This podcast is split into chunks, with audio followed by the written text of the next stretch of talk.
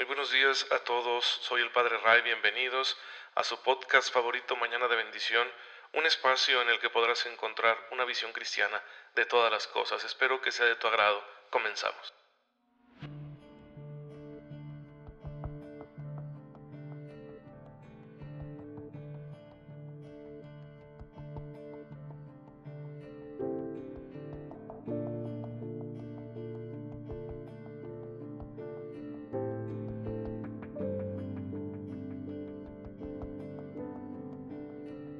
Muy buenos días, bienvenidos a su podcast Mañana de Bendición con el Padre Ray, su podcast católico favorito. Eh, quiero recordarles lo de siempre. Mi mejor deseo es que estén hoy mediante la fe descubriendo todas esas bendiciones que el Señor nos concede porque nos ama y que sirven para que nosotros al enfrentar todo lo que tengamos que pasar el día de hoy, lo hagamos con espíritu cristiano, como Cristo nos enseñó con caridad, con amor, con humildad, en la verdad. y todas estas características del actuar de Cristo nosotros podemos vivirlas hoy si aprovechamos las gracias que Dios, nuestro Padre, nos va dando día con día. Su amor lo mueve a no dejarnos solos en ninguna tarea, ni en las más sencillas. Y esto es muy bueno saberlo, especialmente ahorita que estamos en la pandemia, aquí concretamente en el estado de Chihuahua, pues con una situación crítica de mucho contagio, de que ya no hay camas disponibles en los hospitales, de que no entendemos y el gobierno está pidiendo medidas restrictivas más duras y va a ser una situación bastante complicada. Incluso es probable que restrinjan la movilidad, que haya horarios en los que no puedas andar en la calle como una especie de toque de queda y es probable que lo anuncien hoy, eh, si no es que ya lo anunciaron. Pues bueno, esa es la perspectiva que tenemos y, te puedes poner nervioso, qué voy a hacer, y si pierdo mi trabajo, y cómo voy a hacerle con las cosas, y los niños en la escuela, y voy a tener que trabajar desde casa, y, dónde voy a comprar alimento, y qué va a pasar. Eh, y nos podemos poner muy tensos, por supuesto, ya lo estamos con tantos meses de pandemia, y es bastante probable que esta ansiedad aumente, pero Dios está ahí, Él está al pendiente de cada una de nuestras necesidades y si tú y yo abrimos los ojos de la fe, percibiremos sus dones, sus gracias, sus bendiciones para aprovecharlos, aplicarlos en nuestra vida y no permitir que ninguna de estas situaciones que ciertamente pueden ser difíciles vayan a quitarnos la paz del corazón. Que no te venza esa ansiedad, que no te venza el estrés, que no te venzan las emociones negativas. El Señor es más fuerte y si tú y yo vivimos en comunión con Él, también nosotros seremos fuertes para vencer la adversidad. Y esto es muy bueno saberlo. Por eso a todos ustedes que tienen la amabilidad de escuchar este podcast, siempre mi deseo es ese.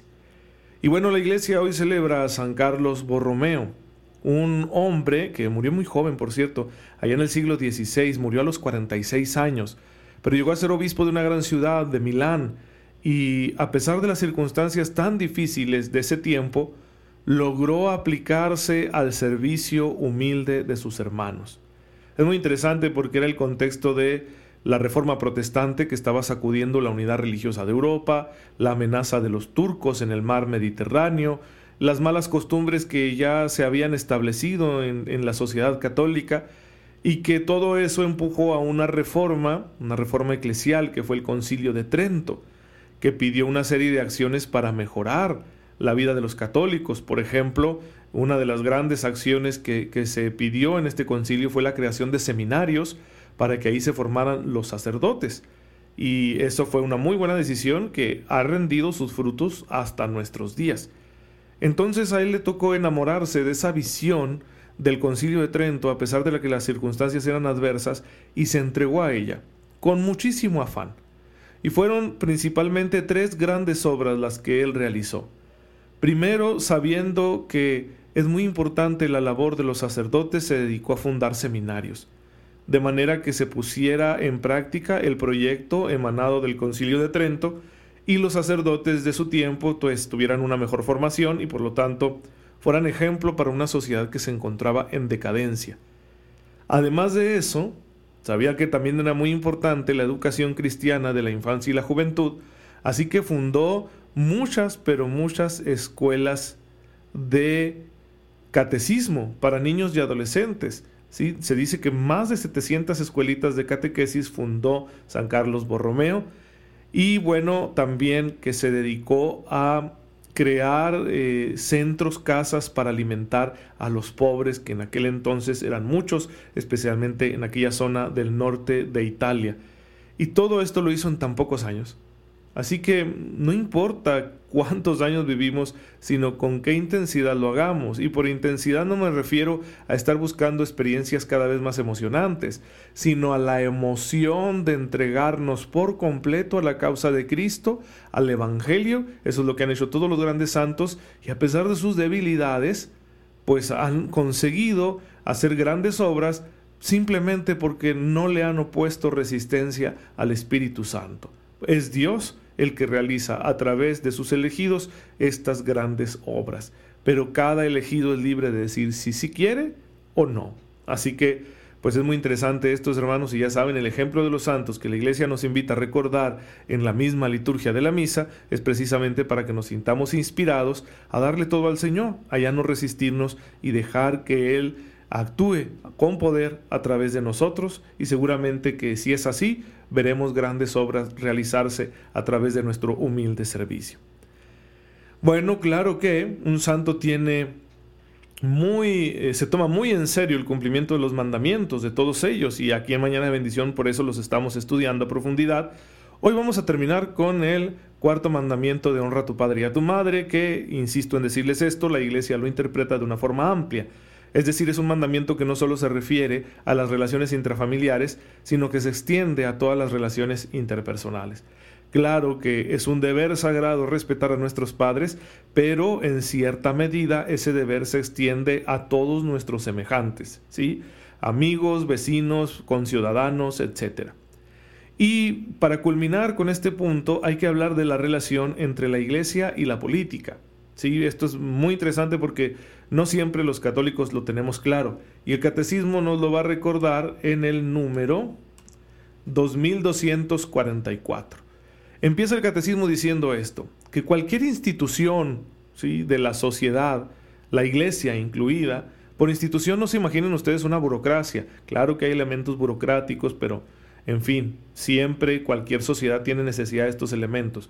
Pero por institución es decir, todas aquellas instancias o estructuras sociales que son creadas por la misma naturaleza social del hombre. ¿sí? La iglesia también es una sociedad en cierto sentido y por eso le llamamos institución. Y dice el catecismo que toda institución parte de una determinada forma de ver al hombre, de una determinada manera de entenderlo. Por ejemplo, si tú tienes una institución que se dedica a medir, a medir los parámetros económicos, pues tiene una visión del hombre que está centrada principalmente en su trabajo económico, en su dimensión económica, material, monetaria. No es que esté mal hacer eso, claro que una fijación excesiva en cualquier aspecto que ignore los demás, pues sería peligroso. Pero así hay también una dimensión trascendente, espiritual, orientada hacia la eternidad en el ser humano. ¿Qué institución se encarga de velar por esa dimensión?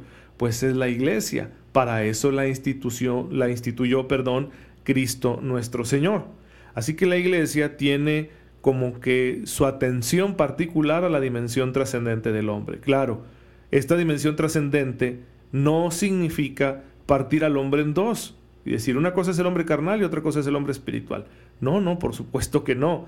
La dimensión trascendente significa que toda la persona está orientada hacia algo que va más allá de lo meramente físico o material. Pero de ninguna forma representa esto un desprecio de lo material o de lo físico. Por eso los santos, cuya principal preocupación ha sido la salvación de sus semejantes, pero muchas veces han trabajado con muchísimo afán, hasta el sacrificio, por el crecimiento material, por la atención a las necesidades básicas de sus semejantes. ¿Por qué han hecho esto? Porque toda la persona es la que es trascendente, no solo el alma, ¿sí? Entonces las necesidades materiales también tienen su relación con la dimensión trascendente. Por eso Santiago en su carta dice que una fe sin obras está muerta, que decirle a un necesitado que te vaya bien, cuídate, abrígate, pero si no se le comparte, ¿sí? Para que se cuide y se abrigue, pues es algo vacío. Así que, inspirados en la palabra de Dios, los santos de todos los tiempos han entendido esto y por eso se han dedicado también a cuidar de las necesidades materiales de sus semejantes, porque en ello también se juega la trascendencia del hombre. Pero lo que el catecismo aquí quiere señalar principalmente es que según sea la visión de hombre que se tenga, según sea la visión de ser humano que se tenga, será la jerarquía de valores que de ahí surja. La iglesia tiene que velar porque se respete la dimensión trascendente del hombre, porque si la quitamos de la jugada, entonces nuestra jerarquía de valores se va a distorsionar. Si reducimos al hombre a un mero ente biológico que se encuentra aquí por accidente, ¿sí? por una serie de causas evolutivas cuyo origen no podemos explicar, pues eso es muy peligroso, no seríamos mejores que los animales. Imagínense lo que podría derivarse de eso. O si se reduce al hombre a su, mero, a su mera dimensión económica o laboral, o si se le reduce a que es un elector, como sucede muchas veces en las democracias occidentales, pues hermanos, es peligroso también. Es muy peligroso reducir al hombre a un mero voto, a un mero número, o a, alguien que pague impuestos. Y esto puede reducir luego el valor de las personas. Por eso hoy está la tendencia de reducir el valor del no nacido, porque no es consciente, o de aquellos que se encuentran en la etapa terminal de su vida, porque no son productivos. Y se tiende a deshumanizarlos, ¿sí? Incluso, por ejemplo, me parece que fue en Canadá, donde dieron un informe recientemente de lo que se ha ahorrado el Estado en salud gracias a la eutanasia. Qué, terrible manera de pensar. Decir, ah, nos está yendo mejor económicamente porque hemos gastado menos en servicios de salud, porque pues ya las personas las podemos matar legalmente, ¿sí? De esa forma nos ahorramos en los cuidados que necesitarían en esas a veces prolongadas etapas de enfermedad eh, terminal pues suena muy lógico, ¿no? Suena muy bonito en lo técnico, pero es bastante inhumano, porque estás disminuyendo el valor de la persona, ¿sí? Le estás quitando su valor, o sea, por esta persona no vale la pena invertir tanto. Por otros sí, porque son más productivos, ¿sí? Porque se encuentran en otras etapas de su vida. Hermanos, es muy importante que entendamos esto que nos dice la iglesia de forma que también nosotros hagamos valer esta visión, que no se reduzca al ser humano, que se respete siempre su dimensión espiritual y trascendente. Cierto que la iglesia no se identifica con ningún poder político, la iglesia no tiene por qué hacerse al lado de ningún partido político, de ningún movimiento ideológico que busque quizá la transformación social, porque la iglesia debe promover la libertad de los ciudadanos, si somos libres para elegir. ¿Cuándo es cuando la iglesia debe hacer presente su voz para orientar a los fieles en su vida política? Pues es cuando suceda algo que esté en contra de los derechos de la persona, de su dignidad o de la salvación de las almas. Esto es muy importante porque si no, em, la iglesia perdería también su valor y se quedaría en una cuestión de, de ritos, de situaciones subjetivas, de meras creencias folclóricas, y no es así. la iglesia no quiere interferir con el ordenamiento político, pero la iglesia está obligada a emitir un juicio moral en situaciones que sí corresponden al campo político. ¿Cuándo es cuando la iglesia está autorizada a emitir este juicio moral? Cuando estas, estos problemas que pueden suscitarse en el mundo político afectan los derechos fundamentales de la persona o la salvación de las almas. Ahí la iglesia está llamada a emitir su juicio. Pero lo va a hacer aplicando solo aquellos medios que sean conforme al Evangelio. Es decir, la iglesia no puede usar de cualquier medio para hacer valer su juicio moral. Voy a explicarme. Cuando se habla, por ejemplo, de temas éticos, cuestiones como el aborto o el matrimonio, que en estas eh, épocas quieren ser redefinidos por ciertos sectores de la sociedad, la iglesia levanta su voz, ¿sí? y no es una interferencia política, porque la iglesia es un actor que está presente en el debate ético. Hay un debate ético que hay que resolver. No es para decir, decirnos voten por aquel o por aquel otro. No es para decirnos eh, rebélense contra el gobierno. No es para decirnos vamos a establecer otro sistema político. La iglesia no está haciendo eso. La iglesia está pidiendo que se tenga una visión más amplia del ser humano y que las leyes, cuando vayan siendo establecidas, respeten esa visión más amplia. La noción de persona, que es lo que la Iglesia pide que se respete de cada individuo de la especie, es una noción que no corresponde al ámbito meramente jurídico, ni siquiera al ámbito científico, porque el término persona no es un término científico, es un término filosófico. Y entonces la iglesia entra al debate ético con argumentos filosóficos, no para decirles lo que está escrito en la Biblia, sino para mostrarles una visión del hombre que coincide con lo que está en la Biblia, pero que puede ser defendida con argumentos racionales. Porque la iglesia se siente no solo custodia de las verdades reveladas, sino también de la ética natural. Así que ese término de persona es el asunto más crítico que se juega en los debates éticos. Porque, ¿cómo vamos a delimitar quién es persona? Delimitando quién sea persona, se delimitarán también sus derechos. Delimitando quién sea persona, se delimitarán también sus dignidades. De forma que la iglesia está llamada a defender esta noción. Pues bueno, hermanos, esto nos daría para un tema muy amplio, para una conferencia, pero es así cuando la iglesia interviene haciendo juicios morales en temas que afectan la vida pública, la vida política. La comunidad política y la iglesia no son lo mismo, no se identifican, por eso la iglesia no puede hacerse a un lado o a otro, pero sí que puede orientar la conciencia de los fieles defendiendo precisamente esto, la noción de persona, su dignidad, sus derechos y denunciando todo aquello que sea contrario. Pues bien, hermanos, espero que esta enseñanza nos ayude a iluminar nuestra fe para vivirla también como ciudadanos cristianos. Y pues así terminamos este estudio del cuarto mandamiento para mañana iniciar estudiando el quinto con el favor de Dios.